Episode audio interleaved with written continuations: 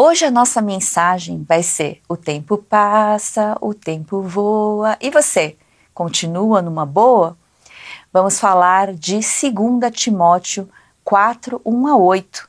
E você que não se inscreveu no nosso canal ainda, inscreva-se, é, curta e compartilhe os nossos, é, tanto nas redes sociais quanto no YouTube, compartilhe tu, todas as nossas mensagens.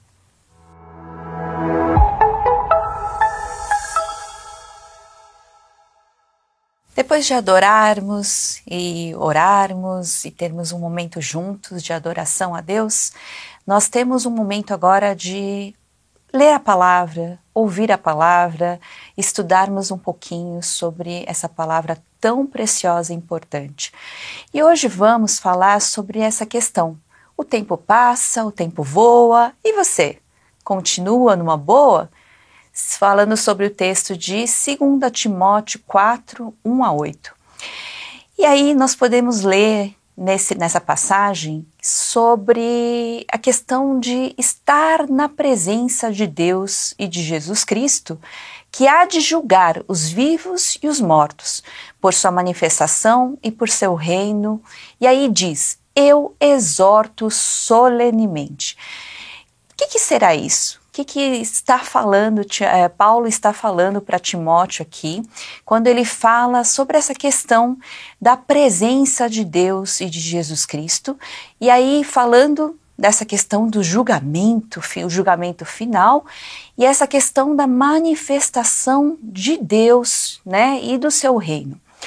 Aqui, primeiro que Paulo está chegando aí no tempo final da sua vida e ele vai deixar uma palavra. Quando você está num momento difícil, um momento que você sabe que está chegando o seu fim, o que, que você deixaria para alguém que você ama muito, que você sabe que tem um ministério muito precioso? O que você faria?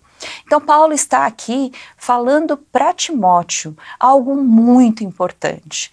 E ele diz algo que você sabe, Timóteo, que nós estamos aqui juntos e Deus é testemunha daquilo que nós estamos fazendo e nós somos testemunhas desse Deus e da do Evangelho de Cristo Jesus que ele nos mostrou, vindo ao mundo, é, morrendo pelos nossos pecados e ressuscitar. Então, nesse momento final, nós sabemos de mais uma coisa, que mesmo não tendo a data específica, o momento exato, nós sabemos que Jesus vai voltar. Então, nesse momento vai ter o julgamento, vai ter a manifestação completa e plena do reino de Deus. E diante dessa realidade, diante desse momento, então, o que eu posso te dizer? Esse eu exorto solenemente é uma coisa muito interessante. É, tá, é, é, é dizer para ele: seja testemunha, testemunha, testifique. Né, na presença de Deus, dessa mensagem tão importante que é, é fazer conhecida a mensagem de Deus, o Evangelho de Deus, o Evangelho da salvação. E como é que nós fazemos isso? O que você deve fazer? Como você deve testificar? E aí ele entra, entra dizendo: pregue a palavra. Esteja preparado a tempo e fora de tempo. Repreenda, corrija, exorte com toda paciência e doutrina. Então, nesse momento tão difícil de não, não, talvez Paulo ele esteja até tranquilo de saber que agora ele vai parar de sofrer, ele vai parar, né, de, de ter todas as dificuldades que ele teve e agora ele vai viver com Deus. Mas nesse momento ele vai falar algo muito, muito precioso. E o que que é esse algo precioso? E o que que ele deve testificar? É pregar a palavra. Isso é muito interessante porque a palavra aqui não é um escrito, não é a palavra, é aquele logos. É aquele que é Jesus, aquele que Jesus que foi revelado, aquele Jesus que estava lá, como em João diz, né? Ele era a palavra, ele é o Deus que se revelou e veio, né? Então pregue Cristo, pregue o evangelho que você ouviu. Aí ele fala um negócio muito interessante aqui: esteja preparado. Esteja preparado para quê? Como assim esteja preparado? O que é isso? Então, esteja preparado para pregar justamente essa palavra. Agora, vamos pensar juntos. Você, quando vai falar de algo e você não tem conhecimento sobre aquilo, como é que você faz? Você não consegue falar bem sobre aquilo. Você pode dar uma enrolada, você pode dar um jeito aí de até encobrir alguma coisa, mas você não vai conseguir falar com convicção daquilo que você conhece, daquilo que você estudou, daquilo que você se preparou para falar. Aqui o pessoal acha muito é, assim, ah, eu vou ser inoport é, inoportuno, né? Eu vou importunar alguém. É, será que é isso? A tempo e fora de tempo, né? Eu vou ter que pregar o tempo todo. Como assim, né? Será que isso está falando sobre tempo mesmo? Talvez também, mas assim, não é para você sair falando, importunando todo mundo por aí, é, em qualquer tempo, ó, três horas da manhã, cinco horas da manhã, não é isso, né? É, esteja preparado para falar, para pregar essa palavra a tempo e fora de tempo, quer dizer que você deve ter isso como base, como fundamento da sua vida. Nada melhor do que algo que a gente viveu, aquilo que a gente experimenta, aquilo que a gente vive, para poder falar com autenticidade, com vida, aquilo que realmente é, não, não sai da boca para fora, mas é algo que realmente vem do coração, é algo que você refletiu muito, é algo que você leu, você estudou. Então, isso vai fazer toda a diferença. Então, por quê? É, às vezes a gente, por exemplo, nesse momento eu estou falando com vocês, provavelmente, e com certeza, eu estudei esse trecho, essa palavra, para poder falar com vocês. Em muitos momentos, quando nós temos que pregar, quando nós temos que falar em algum momento, nós nos preparamos para aquilo. Mas será que é só nesse momento que precisamos nos preparar? Não. Os melhores momentos para falar do Evangelho, para testificar da nossa fé, para falar sobre o que Cristo fez por nós, são momentos inusitados, são momentos que a gente nem imagina que seriam para aquilo. Por exemplo, algum café, um almoço onde todo mundo está assim descontraído, com uh, sem é, obstáculos, né, sem sabe, sem defesa para aquilo, e às vezes surge uma dúvida genuína. É nesse momento que você pode compartilhar da palavra, quando você conhece e você está preparado para aquilo.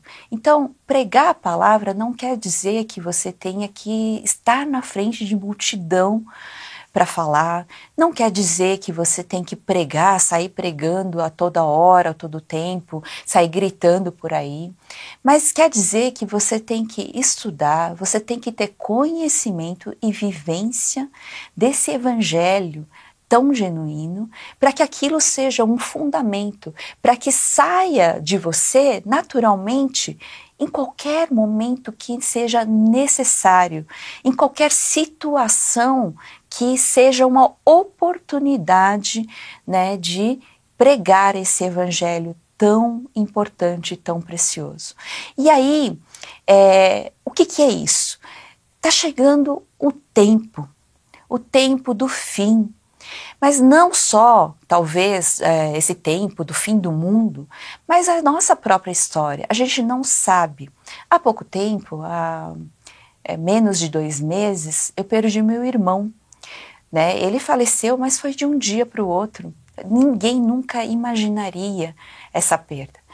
E claro que dói muito, sentimos muitas saudades, mas sabemos que ele está com Deus.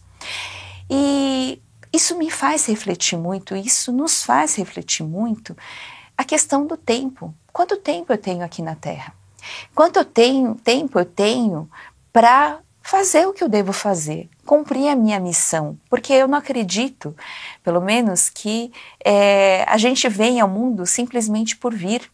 Nenhum de nós está aqui sem fazer nada, sem simplesmente assim, veio do nada e vai do nada. Não, nós temos sim uma missão a cumprir. Nós temos sim um motivo, um propósito que Deus nos colocou aqui na Terra e vamos viver esse propósito.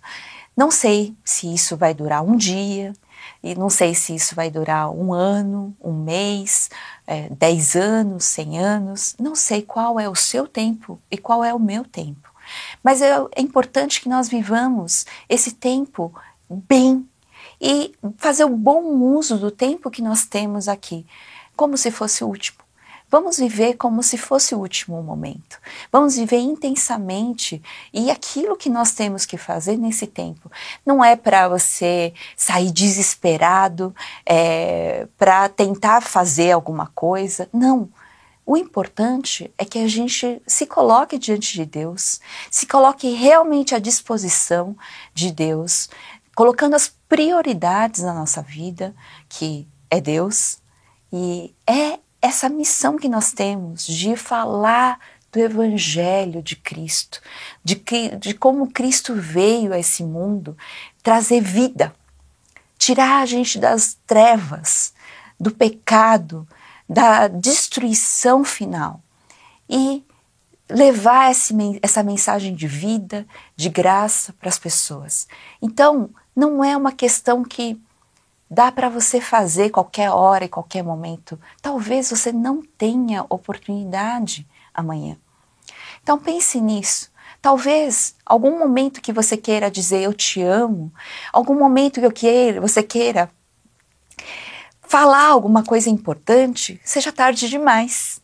Então, é sim uma questão de vida ou morte. Então, a gente tem que viver essa questão testificar de Deus, de testemunhar de Deus. Por que, que isso é tão importante? Se a gente não vive o Evangelho, se a gente simplesmente conhece assim da cabeça, a gente não tem vida de verdade. A gente não tem paixão por aquilo que a gente está falando. Quando a gente vê algo, quando a gente tem certeza daquilo, quando a gente vive algo, a gente quer apresentar isso de alguma forma para as pessoas. A gente tem uma, um desejo de falar que a gente não consegue ficar calado, a gente precisa falar. Quando a gente entende que ser testemunha de, de, de alguma coisa é ser responsável pela veracidade desse testemunho. Se a gente levasse mais a sério o que a gente fala para as pessoas. Se a gente levasse mais a sério as coisas que a gente pergunta, as coisas que a gente pensa e as coisas que a gente fala para as pessoas, seria muito melhor. Porque a gente falaria aquilo que realmente é importante. A gente teria responsabilidade sobre aquilo que a gente está falando, porque isso pode trazer vida, mas também pode trazer morte. Você pode levar uma pessoa a ser destruída, talvez uma transformação para o mal. Às vezes, uma palavra que você disse trouxe, machucou uma pessoa. Mas também a gente pode testemunhar de Cristo. Isso pode trazer vida, pode trazer uma transformação que vai mudar completamente a vida dela que estava nas trevas e vai ser levada para a luz. Então, a responsabilidade. Tanto é que Paulo usa essa palavra falando que Deus é minha testemunha. Então, Deus está olhando, a gente sabe disso, mas a gente esquece muitas vezes, enquanto a gente está vivendo, que Deus sabe de tudo. Deus está vendo tudo. Então, como nós temos de viver a nossa vida e o que temos de falar e testificar. Então, pense bem nisso né?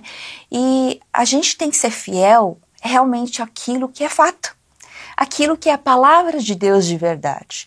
Às vezes a gente fica, né, buscando coisas, é, criando coisas, e a gente vai falar, entender por que Paulo como, continua falando aí sobre algo que é a sã doutrina, né? E aí ele diz, antes disso, ele fala: repreenda, corrija, exorte com toda paciência e doutrina. O que, que é importante nisso? É que quando a gente tem essa responsabilidade, a gente entendeu a verdade do Evangelho, repreender não é algo ruim, porque a gente vai repreender com amor, com sabedoria, baseado e fundamentado nessa palavra. Né? Toda a escritura é inspirada por Deus e é útil para isso, para a repreensão, para o ensino, não é isso? Então a gente vai poder corrigir, mas não porque eu quero colocar a minha vontade e falar, olha, o que eu acho é isso. Não, não é isso. A gente vai aprender a corrigir se aquilo é fundamento da nossa vida, se a palavra é nosso fundamento, a gente vai aprender a corrigir conforme a palavra. De novo, com amor, e sabedoria. Exorte, às vezes a pessoa está parada, ela não está conseguindo sair de alguma coisa, às vezes ela precisa de uma ajudinha. Exortar, mas com toda paciência.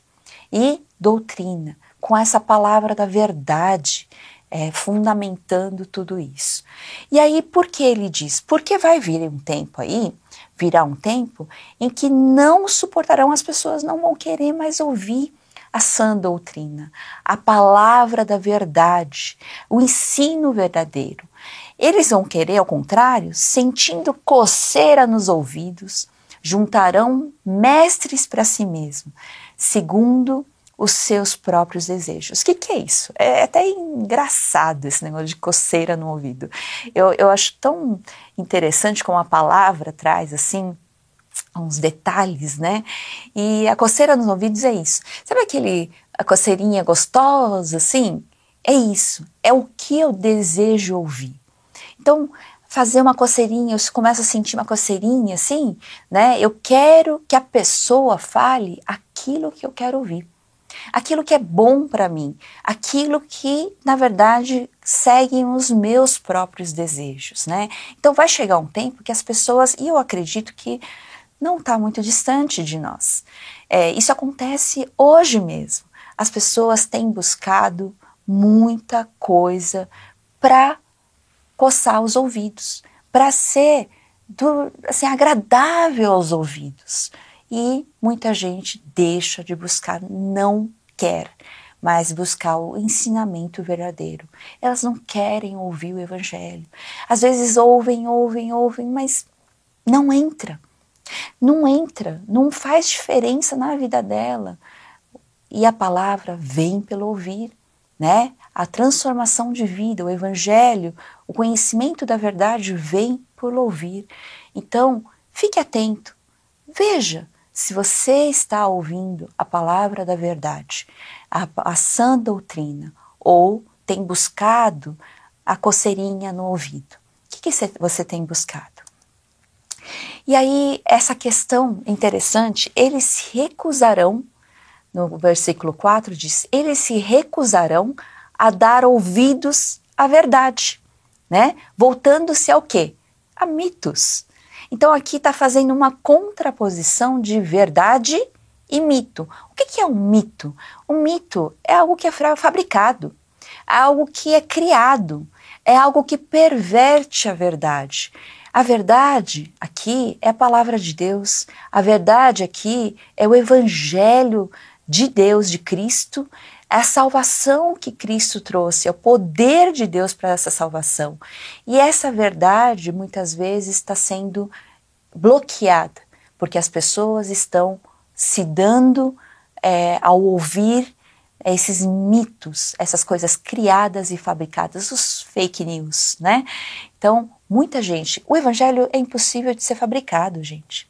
É impossível, porque Deus, somente Deus, podia dar um evangelho tão estranho, né? Um evangelho porque a gente esperava, a gente esperaria um rei poderoso, alguém que vai destruir os nossos inimigos. É isso que o povo judeu esperava quando eles tinham a, é, é assim, a busca messiânica, né? Aquela expectativa de um Messias vindo para acabar com os romanos. Né? É, assim como nós temos os nossos inimigos, talvez não sejam os romanos, mas nós temos aí tantos inimigos, né? Tanta gente que a gente gostaria, ou tantas coisas que a gente gostaria de estar tá vencendo, de vencer, e a gente quer, de repente, usar esse Messias para isso. Mas é impossível de ser criado. Ele veio totalmente eh, subversivamente.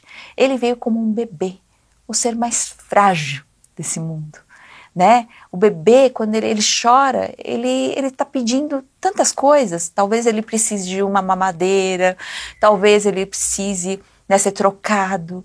O bebê depende completamente de alguém para cuidar dele.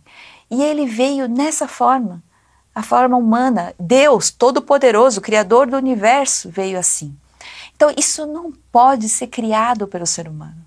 Um Deus que se revelou, quis ser como um humano para poder falar dessa verdade, desse amor tão grande que ele tem por nós, que veio morrer numa cruz, a, a, a morte mais horrível, a morte, a pior morte que tinha naquele tempo, mais vergonhosa, ele veio morrer na cruz por nós. Isso é impossível de ser criado pelo ser humano. Quem, que humano ia criar?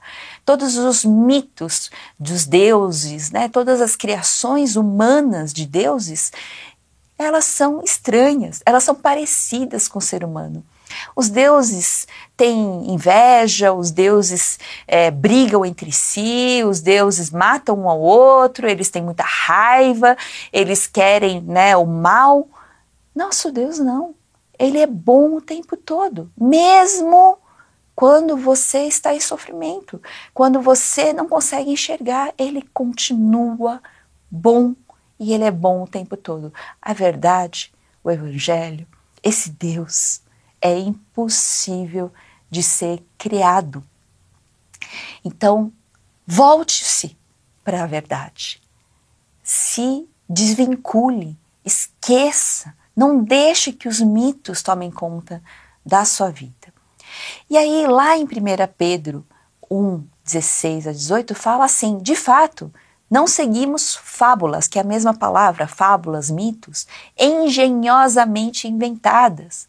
Quando falamos a vocês a respeito do poder e da vinda de nosso Senhor Jesus Cristo, ao contrário, nós fomos testemunhas oculares da Sua Majestade. Ele recebeu honra e glória da parte de Deus.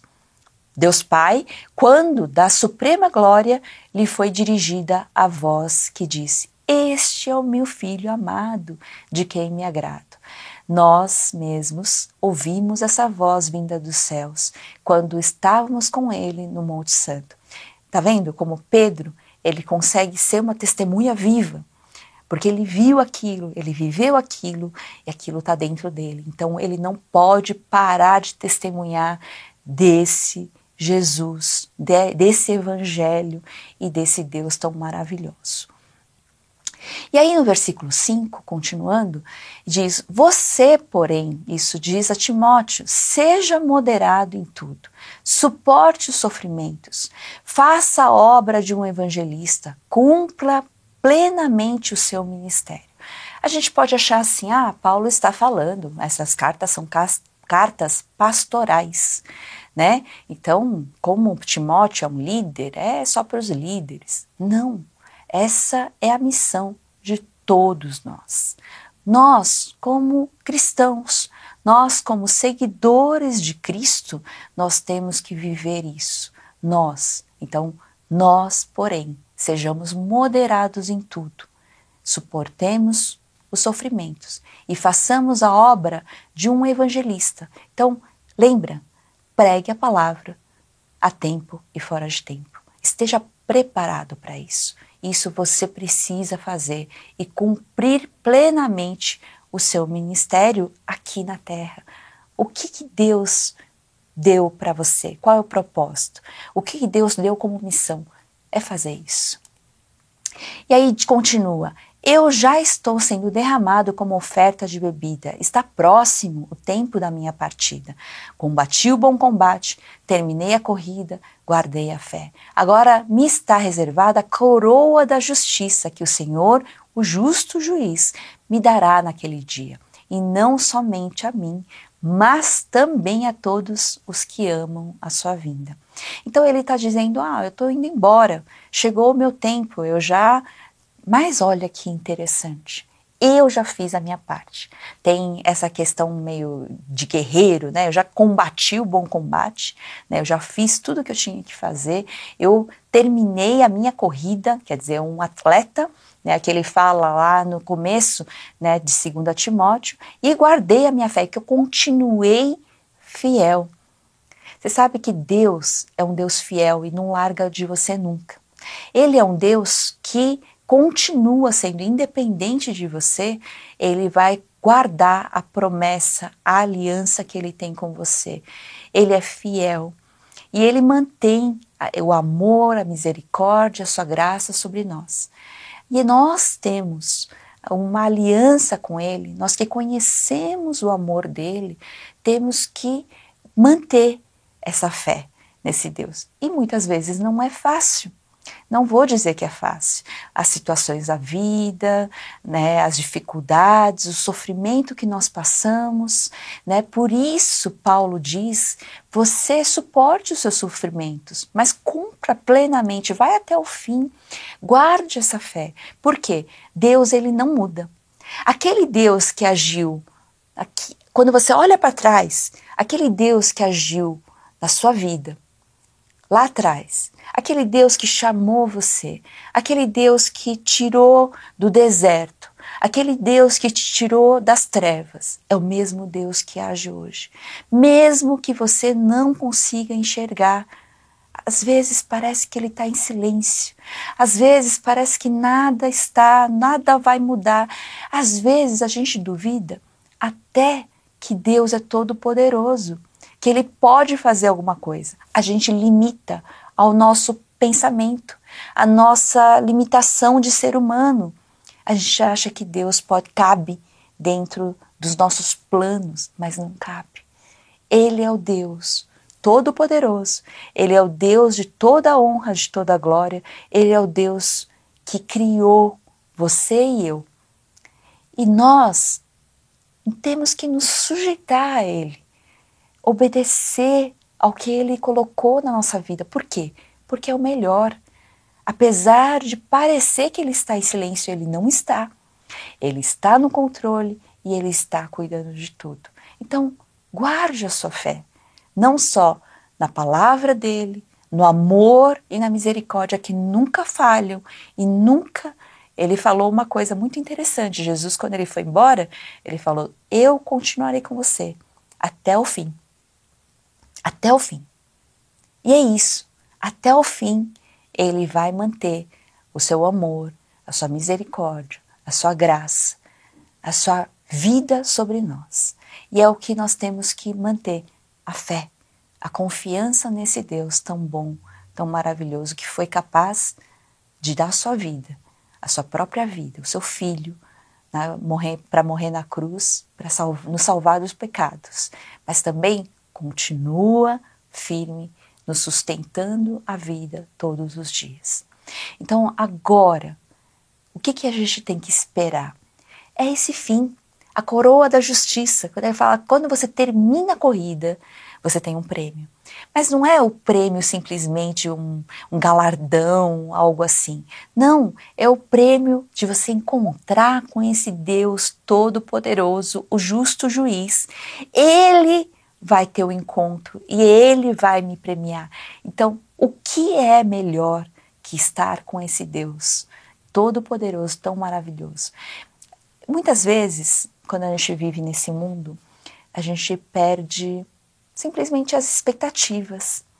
A gente está tão preocupado em viver esse mundo, justamente a sobreviver, ah, tão preocupado em ganhar dinheiro, tão preocupado em ter um currículo né, de 30 páginas, tão preocupado em criar os filhos, tão preocupado que alguma coisa aconteça, então tem que me precaver, tão preocupado com tantas coisas que a gente não tem tempo de lembrar quem é Deus. E por que nós estamos aqui e para onde nós vamos. Então, é tão importante lembrar que corrida nós estamos correndo, que que vem lá no fim, porque é a esperança que nos move, sabe? A gente pode até achar que está conseguindo fazer as coisas por conta própria, pelo próprio esforço, mas não é verdade. Quem tem sustentado a sua vida e a minha vida é Deus e a graça dele. Então, confiar nele e esperar, ter a expectativa, a gente tem que voltar a ter isso, a expectativa de encontrar com esse Deus, a expectativa de ganhar a coroa da justiça. Isso ele diz, Paulo diz, não é dado somente a mim, mas é dado a todos os que amam a sua vinda, os que desejam, os que esperam e os que trabalham para que isso aconteça, porque Cristo só vai voltar quando o Evangelho foi pregado no mundo todo, para todas as nações, em todos os lugares. Todo mundo conhecer esse Evangelho verdadeiro.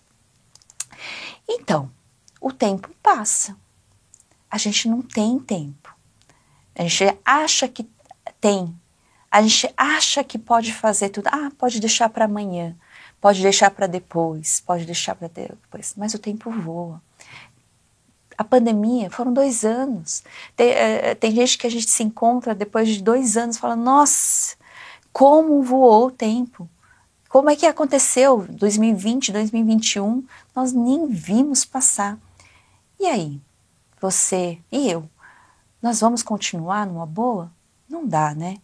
Então, o que nós temos que fazer? Primeiro, é conhecer e viver o Evangelho de verdade. Não ficar ouvindo coisas aqui e ali, coisas criadas, mitos, fábulas, criação de seres humanos que não te dão vida, não trazem nenhuma transformação verdadeira, mas viver o Evangelho de Cristo, do Cristo que transforma, dá vida, faz acontecer algo maravilhoso, daquilo que a gente não pode nem pensar, nem imaginar estudar a palavra, porque a gente precisa desse fundamento. A gente precisa conhecer aquilo que Deus deixou, a revelação dele, a melhor revelação que ele deixou, a prova de amor que ele deixou e também as instruções de vida, a melhor forma de viver, na dependência dele, no conhecimento da verdade. Então, é isso que a gente precisa estudar. Não deixe para depois porque talvez não tenha depois. Talvez aquela pessoa que Deus deu a oportunidade de conversar, talvez só aquele momento seja o momento que ela tenha de conhecer a verdade. E você pode ser o instrumento, o canal de bênção, é o canal dessa verdade na vida dela, que pode transformar completamente. Pregue, Pregue essa palavra da graça, a graça que sustenta a vida, a graça que se renova, a misericórdia se renova todos os dias. Pregue essa palavra. As pessoas precisam. E não importa se ela tem dinheiro, se ela é muito inteligente, se ela. Não importa. Todo mundo precisa. Então, faça isso. Se você não pode, você não, ah, eu não sei falar, eu não sei, né, comunicar Ache outras formas. A gente tem outras formas de mostrar o amor de Deus, de mostrar essa vida, essa graça. Então faça aquilo que Deus colocou nas suas mãos, aquilo que Deus deu a você, não é para você esbanjar, para você viver de qualquer forma, mas é para você viver esse evangelho. E aí isso, a sua vida pode ser uma pregação dessa graça, desse amor, dessa verdade. E para cumprir, você faça isso para cumprir plenamente, completamente, até que Deus venha, a sua cumprir, a cumprir a sua missão aqui na Terra.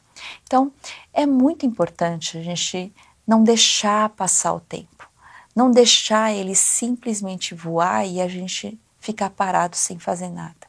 A gente precisa viver esse evangelho. E é a, a, a mensagem que esse momento do final da vida de Paulo, falando a, a, um discípulo, a um querido irmão em Cristo, Timóteo, diz aqui em, em 2 Timóteo 4, 1, 8.